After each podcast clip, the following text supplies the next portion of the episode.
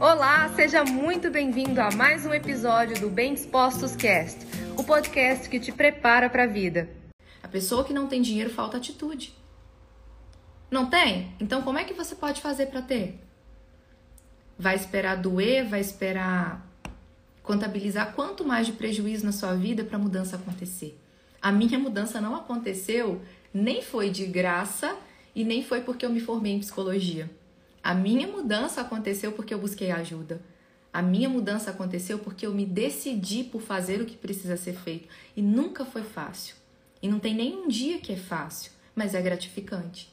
É gratificante olhar para trás e ver de onde eu vim, aonde eu estou e ter no meu coração muita esperança, muita fé, muita força para continuar para onde mais eu desejo chegar, porque os nossos sonhos eles vão mudando.